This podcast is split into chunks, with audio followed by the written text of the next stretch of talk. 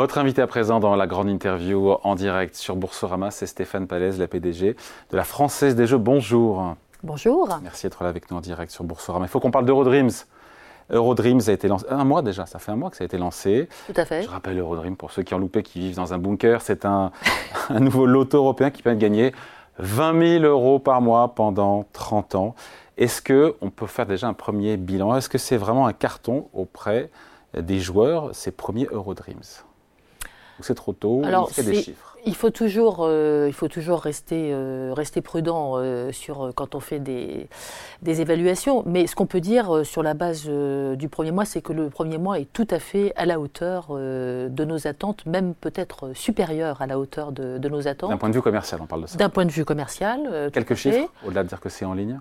Alors, c'est sur un mois, ça ne veut pas dire, ça veut pas dire grand-chose. Ce qu'on peut dire, ce qu'on peut dire sur un mois, c'est que on a eu au niveau de la communauté 130 millions de mises sur Eurodreams, dont 40% réalisés par FDJ. Donc nous sommes le plus gros pays de la communauté. Il y a 8 pays, c'est ça, 8 pays. Il y a 8 pays et 9 loteries. on ne va pas rentrer dans les détails techniques sur la Suisse qui est en, qui est en deux. Et ce n'est pas seulement la communauté européenne, donc c'est la communauté Euromillion sans le Royaume-Uni qui a déjà un jeu de rente. Voilà, mais on va essayer d'éviter euh, toute cette. Euh, donc pour, pour revenir à votre question. Donc, 40% venant. 40, sont réalisés par la France et donc nous sommes le, le plus gros contributeur, euh, à, ce, à ce jeu. on est sur des niveaux de prise de jeu hebdomadaires qui sont tout à fait bons, puisque Eurodreams est en train de rentrer dans le top 10, voire même un peu, un peu plus étroit que cela de nos jeux. Donc ça, c'est un deuxième élément important. Je ne vais pas vous donner, enfin, les, chiffres sur un mois, ça n'a pas, de, ça n'a pas forcément de, de C'est en ligne, c'est en croissance d'une semaine sur l'autre aussi? C'est, euh, très dynamique depuis le début et, euh, et ça reste très euh, dynamique puisqu'on a donc deux tirages par semaine. Donc on l'a pu observer encore une fois, c'est deux tirages par semaine depuis un, gros mois. Donc et là, on a eu deux Françaises, je dis, on a eu on deux a Eu deux, France, deux Français, deux Françaises en l'occurrence, qui ont gagné. Et surtout, dans les indicateurs très importants pour nous, euh, il y a le fait que euh, donc non seulement on a ce niveau très dynamique depuis le début et qui se maintient, et on a aussi un niveau de mise en ligne euh, qui est le plus élevé de nos jeux. Ça faisait partie de nos objectifs. C'est un jeu de tirage. Donc les jeux de tirage sont naturellement des jeux qui euh, qui, qui, sont euh, très favorables au canal digital, qui est un canal très important pour notre développement. Et sur Eurodreams, on a 40% des mises qui sont faites en ligne, ce qui est le taux le plus élevé ah. de l'ensemble de nos jeux, y compris plus élevé euh, que nos grands jeux de tirage, comme Euromillion, qui déjà lui-même peut atteindre 30% de mise en ligne. Parce que l'objectif, c'est aussi, on l'a compris, vous l'avez dit, d'attirer un public plus jeune. Et quelque part, c'est le cas au travers du canal digital. Alors, c'est euh, le, le, cas, euh, c'est un jeu qui a été conçu euh, pour être un jeu avec une forte composante digitale. Je crois qu'au-delà au -delà du canal digital, on voit que c'est un jeu, et ça, c'est les, les, études qu'on a menées avant, qui correspond aussi à une promesse peut-être qui n'était pas euh, remplie euh, à travers nos jeux, qui est d'avoir un jeu de rente, euh, d'une rente donc très significative que vous avez, que, que, vous avez cité. Et c'est manifestement, à travers les études qu'on a faites, c'est quelque chose que les joueurs dans les marchés d'aujourd'hui, pas seulement en France, que les joueurs trouvent intéressant. Euh, ça ne veut pas dire qu'ils ne vont pas être attirés par de gros, de gros jackpots à Euromillion, comme celui qu'on a connu vendredi. Voilà, donc on a bien, c'est complémentaire par rapport à Euromillion. Il n'y a pas de risque de cannibalisation. Il y a toujours un peu de cannibalisation qui est possible, ça fait partie des choses qu'on regarde, mais on a fait le pari que ça correspondait bien à deux promesses différentes. Un capital, une rente. Un capital, une rente. Euh, en plus, euh, il y a donc un tirage, il y a deux tirages pour Eurodreams il y en a trois sur Euromillion. Il y a un tirage euh, qui était le jeudi soir où il n'y avait pas du tout de tirage ni de loto ni d'Euromillion. Donc ça remplit en quelque sorte aussi un calendrier euh, de tirage. Mais surtout, ça correspond à une promesse différente. Et c'est celle-là, semble-t-il, qui est aussi plébiscitée par euh, une catégorie de clients potentiels qui peut-être viennent aussi via le digital. Et on retombe sur cette catégorie de jeunes adultes qui trouvent que c'est un, une promesse intéressante. Le keno, il devient quoi là-dedans? Parce que le keno, je ne suis pas un expert, mais le keno, c'est ça aussi, non de... Non, mais le keno, ça n'a rien à voir. C'est pas, c'est pas un jeu de, ça n'est pas une rente versée pendant pendant 20 ans ou 30 ans. Donc, euh, donc euh, ça, ça, n'a pas de, il n'y a pas de lien. Par ailleurs, le niveau euh, de ce que nous promettons à travers Eurodreams, grâce au fait que nous sommes dans un dans un système communautaire où on met nos mises en commun. Euh, on n'est pas du tout sur le même type de, promesse. Pour 2,50 euros, je ne l'ai pas dit, c'est une chance sur 19 millions de remporter cette rente de 20 000 euros par mois pendant, pendant 30 ans. Euh, c'est plus qu'évidemment que sur l'euro million, une chance sur 139 millions, c'était bien de le rappeler. Euh, est-ce que vous faites, j'imagine que oui, des, des business plans, entre guillemets, sur ce surcroît de revenus qu'on est en droit d'attendre à la Française des Jeux, en lien donc avec cet Eurodreams Est-ce que c'est trop tôt? Est-ce que vous communiquerez bientôt dessus? Est-ce qu'on a un peu Alors nous, on, communique, bah, on communique euh, au moment où on doit communiquer, euh, c'est-à-dire euh, au moment de nos résultats annuels, où on, effectivement on, injectera dans notre guidance de 2024 et des années suivantes nos espérances sur Eurodreams sur la base de ce qu'on aura cette fois-ci constaté sur trois mois. Voilà, donc ça, sera un petit peu plus, euh, ça sera un, petit peu plus étayé. Euh, ce qu'on peut dire de toute façon, c'est que Eurodreams, nous l'avons effectivement lancé dans le cadre d'une stratégie dans laquelle nous voulons renforcer nos jeux de tirage, qui sont des jeux qui ont toutes qui ont plusieurs très bonnes caractéristiques. Euh, l'une, c'est d'être euh, euh, des jeux qui ne présentent pas de risque d'addiction, parce que, en fait, compte tenu du niveau de chance qu'on a, ce sont des jeux où on joue pour tenter sa chance, mais on n'est pas dans une logique mm. d'intensité, de risque d'intensification.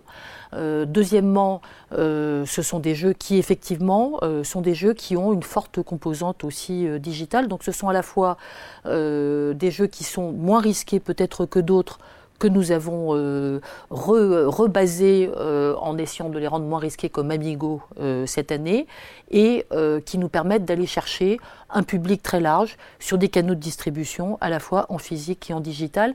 Donc pour nous, c'est vraiment une composante stratégique et effectivement, on aura l'occasion d'en parler de la faculté. Lors des résultats annuels. Lors des résultats annuels, c'est-à-dire le 7 février prochain de mémoire. Le rendez-vous est pris. Eurodreams a vocation à devenir un blockbuster, vous écoutez? Je oui. sais pas si c'est une terminologie qu'on peut utiliser aussi. Oui, oui, si, si, un, un, blockbuster, euh, un jeu iconique, on pourrait dire, si on prend un mot français. Mm. Euh, voilà, donc euh, un, un, de nos jeux iconiques, certainement, c'est ce que nous souhaitons. Bon, je, lisais cet article du Monde, certains diront que c'est accessoire, mais c'est marrant de dire qu'effectivement, si l'inflation reste élevée, telle qu'on l'a eu cette année, dans les 20 prochaines années, eh ben, la rente mensuelle, évidemment, perdra en valeur en, en comparaison avec un, évidemment le versement d'un capital. Aujourd'hui, le monde a calculé que si on restait sur le niveau d'inflation actuel, euh, eh le pouvoir d'achat de cette rente mensuelle de 20 000 euros euh, serait divisé par 3 ou 4 au moment du dernier paiement en 2053. On fait mal aux mouches, comme dirait peut-être Jacques Chirac. Mais euh, voilà, je ne commenterai pas les, citations de, de, Jacques Chirac. Je pense qu'à ce stade, manifestement, c'est pas ce que pensent nos clients, puisqu'en fait, ils voient ça quand même comme un plus. Donc euh, je, pense, je pense que la, promesse n'est pas diminuée, puis ça suppose effectivement une prévision sur l'inflation que le monde manifestement est capable de faire sur 30 ans. Donc je les félicite. Pardon. C'était théorique. Et puis quand on voit l'inflation, on voit bien qu'elle est en train de revenir tout doucement. Voilà. Enfin, je pense qu'on peut tous euh, souhaiter euh, aussi qu'effectivement l'inflation soit en train de diminuer. Bon, on reste dans une période effectivement d'inflation, mais moins élevée que prévu. Et donc, à 30 ans, je pense que. C'est intéressant ça, l'inflation. Comment ça se répercute? Sur, sur les mises sur les, le prix des jeux alors, nous, bah, nous ne transférons pas à nos clients euh, l'inflation dans le prix du jeu. Nous n'avons pas augmenté euh, le prix euh, du ticket de l'auto, du ticket de grattage à raison de l'inflation. Donc, c'est quelque chose que nous absorbons dans nos coûts, mais que nous ne transférons pas à nos clients. Et par ailleurs, ce qu'on peut observer, si on pose la question qui est est-ce que le pouvoir d'achat de nos clients euh, serait affecté par l'inflation et est-ce qu'ils, du coup, ils arbitreraient euh, en réduisant euh, leurs dépenses chez nous? C'est une question qu'on se pose tous les jours. Jusqu'à ce stade, ça ne se voit pas. Voilà. Donc euh, ça ne se voit pas parce que nous sommes, nous restons un petit, euh, une petite dépense de divertissement dans un panier euh, de loisirs. Et donc c'est aussi ce qui nous protège, c'est le caractère faible de la dépense moyenne de nos clients sur nos jeux, surtout sur la loterie, évidemment. Petite question, Stéphane Palais, petite question pratique. Si le vainqueur d'Eurodreams devait mourir avant le terme des 20 ans, il se passe quoi sur.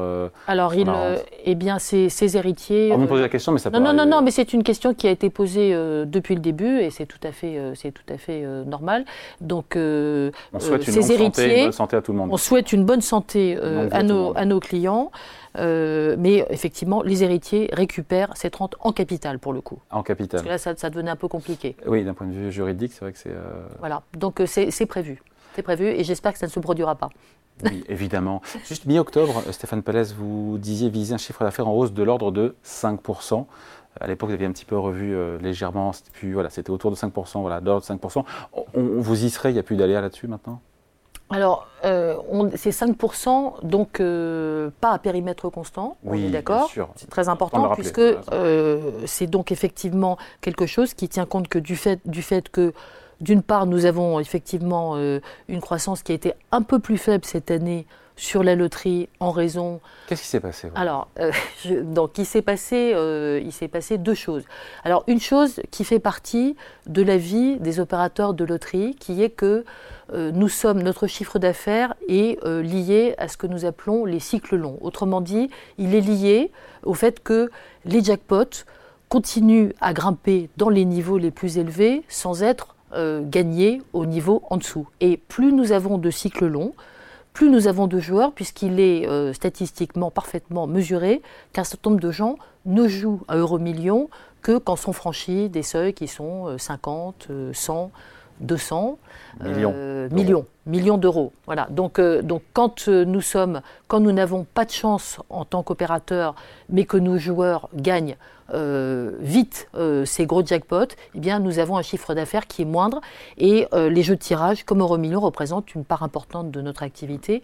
Donc cette année, on a subi cette perte de chance de l'opérateur qui se compare en plus à une année précédente, à un semestre précédent en particulier l'année précédente, qui était exactement inverse. Mm. Voilà. Donc ça, ça c'est de l'aléa. Ma question, c'est quelle visibilité maintenant, une fois qu'on a dit ça, sur 2024 Nous sommes dans euh, un aléa statistique qui fait partie de notre métier. Donc nous, on fait une hypothèse moyenne qui tient compte euh, de la statistique, mais qui n'est absolument pas modifiée par ce qui s'est passé cette année, puisque cette année, nous avons eu la probabilité euh, qui a joué de la manière la plus extrême sur le plan négatif, mais ça ne veut absolument pas dire qu'elle va jouer de même manière. Oui, oui, oui, c'est bien dans On est dans l'aléa, on est, c'est vraiment de l'aléa. Euh, donc, euh, donc nous sommes sur une hypothèse moyenne. Et évidemment, quand cette hypothèse joue en notre faveur, nous avons plus de chiffre d'affaires, personne ne me demande pourquoi j'ai plus de chiffre d'affaires. Voilà. donc, on parle des trains qui arrivent en retard. C'est normal, c'est normal, c'est la vie et, c'est tout à fait normal. Donc ça, c'est l'aléa euh, de notre secteur. Après, il y a un deuxième élément, lui, qui ne tient pas, qui ne tient pas, qui ne vient pas de l'aléa, et qui est le fait que nous avons revu à la demande de notre régulateur, euh, l'autorité nationale des jeux, un jeu qui s'appelle Amigo, qui est un jeu de tirage fréquent en point de vente et qui est un jeu qui présente euh, des risques plus forts euh, d'intensification que d'autres jeux dans notre gamme. Donc le régulateur nous a demandé ah. en 2022 de faire une nouvelle formule qui est rentrée en vigueur en 2023, en juin 2023, et cette formule a engendré moins 25% de baisse des mises sur ce jeu. Mm. Donc là, on est sur quelque chose qui est un nouveau jeu, une nouvelle formule. Donc on en a, on en subit l'impact cette année. On continuera de le voir dans les premiers mois de l'année 2024, puisque encore une fois, on aura une année pleine sur laquelle ce jeu sera restabilisé seulement en juin 2024. Donc voilà, mais ça, maintenant, on, sait le factorer puisque cette baisse de moins 25 euh, est liée et elle est stable, si je puis dire. Donc on a euh, quelque chose. Donc ça, c'est les deux raisons pour lesquelles notre niveau de croissance qui devait être à périmètre constant plutôt entre 4 et 5. Euh, maintenant, on parle plutôt sur ce périmètre constant de quelque chose qui est autour de 2% et euh, qu'on va faire effectivement. C'est ce qui explique le cours, le reflux du cours. Il faut rappeler que depuis l'introduction en bourse, c'est un succès évidemment, le cours a quasiment doublé. On était jusqu'à 50 euros au mois de juin, on est autour de 35 euros. Qu'est-ce qui s'est passé? Le Alors, soufflet est retombé 50 euros, juillet 2021. hein. Juillet 2021. Oui. Donc nous sommes euh, en 2023 et donc euh, là, ça n'a rien à voir avec tout ça. Donc juillet 2021, qu'est-ce qui se passe? Il y a euh, quelque chose qui s'appelle l'annonce de l'enquête, de l'ouverture de l'enquête de la Commission européenne pour aide d'État. Et donc euh, c'est quand même d'abord ce facteur-là Mhm. qui nous a fait changer de niveau. Voilà. Après, on a eu, euh, comme tout le monde, euh, différents, euh, différents épisodes dans notre croissance. Le- le- L'aspect baisse de croissance de cette année, qui par ailleurs s'est accompagné de notre message très clair sur le fait qu'on maintenait notre taux de marge et qu'on allait non seulement maintenir, mais qu'on allait avoir une très bonne perspective de distribution, puisque nos résultats financiers vont être meilleurs cette année. Et donc c'est ce qu'on a dit euh, notamment au troisième trimestre qui a été bien compris. Donc j'allais dire ça, c'est pas tellement le sujet principal euh, qui explique euh, notre cours. Donc pèse sur notre cours un aléa qui est l'issue de cette enquête de la Commission européenne. Donc vous allez me demander, donc je fais les questions et les réponses. vous allez me demander euh, quand Quand est-ce que c'est fini. Euh, bah, je vais vous dire que j'aimerais que ce soit déjà fini, que je pense que le dossier euh, est tout à fait maintenant en état d'être conclu, mais que je ne suis pas la Commission européenne. C'est une épée de Damoclès. Voilà, donc c'est une épée de Damoclès que les investisseurs n'aiment pas et je, je peux tout à fait comprendre ça parce que je ne l'aime pas non plus, mais j'espère en voir, j'espère en voir la conclusion bientôt. Voilà. Et l'autre, je pense que l'autre facteur quand même, c'est que euh, on est quand même dans un environnement par rapport euh, à l'IPO de taux d'intérêt et de rendement qui est quand même très très très, Ah oui. différent. Ça, on est d'accord. pense que ça c'est quand même un facteur fondamental. Donc- 4,7% de rendement aujourd'hui sur le cours de l'action. Voilà, donc nous, so- nous sommes une action qui reste bien rémunérée. Euh, et ça, évidemment, la, le- le- la- la valeur de l'action euh, euh, a aussi un petit peu un petit Oui. aspect, mais néanmoins, nous restons une action qui est très bien rémunérée, avec euh, 80 à 90% de notre résultat qui est distribué sous forme de dividendes aux actionnaires, et donc des perspectives de rendement qui sont excellentes, et surtout qui ont, je pense, qui gardent un caractère extrêmement régulier, Prévisible. récurrent, prévisible, et ça, c'est, je pense, c'est ça qui fait la force de FDJ. Mais c'est vrai qu'à un moment donné, les gens se sont dit, mais dans un monde où les taux continuent à augmenter, euh, qu'est-ce qu'on peut attendre comme euh, compétitivité d'un actif comme la Française des Jeux? Je pense que de ce point de vue-là aussi, l'environnement de stabilisation euh, de l'inflation et de l'évolution des taux est également un facteur qui devrait nous permettre de retrouver des couleurs, comme d'ailleurs on l'a vu dans les quelques euh, semaines euh, récentes. Voilà, on vous le souhaite. Merci de passer nous voir. Stéphane Palaise, la présidente, directrice générale, la PDG donc de la Française des Jeux, invitée de la grande interview en direct sur Boursorama, retrouvé à 14h en replay. Merci à vous. Merci.